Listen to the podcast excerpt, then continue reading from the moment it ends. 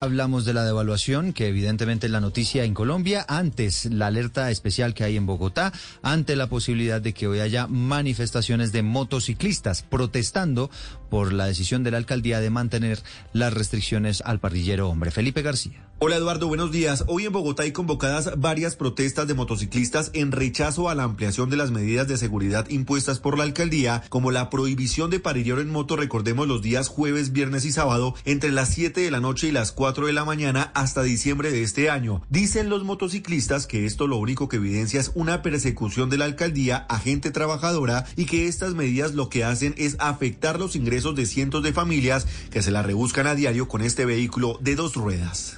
Hay gente que después de la pandemia necesita trabajar con su moto, la gente de las aplicaciones, la gente que de verdad está hallando el pan a su casa con su motocicleta, pero ahora los persiguen como delincuentes. Ellos no son los delincuentes, los delincuentes son los que están robando, están matando en la calle. Esos son los que tienen que perseguir, pero ahora paran una motocicleta y la, la, la cogen como si fueran, mejor dicho, la esculcan por todo lado para buscar cómo la inmovilizan. Es que fuera, ni siquiera lo requisan, nada más para ver cómo los inmovilizan. Hay convocada una protesta en la avenida Villavicencio con autopista sur sobre las 5 de la mañana y una más grande saldrá a las 11 de la mañana de la biblioteca Virgilio Barco. Allí están convocados los motociclistas de los grupos más grandes de la ciudad y quienes fueron los mismos de la manifestación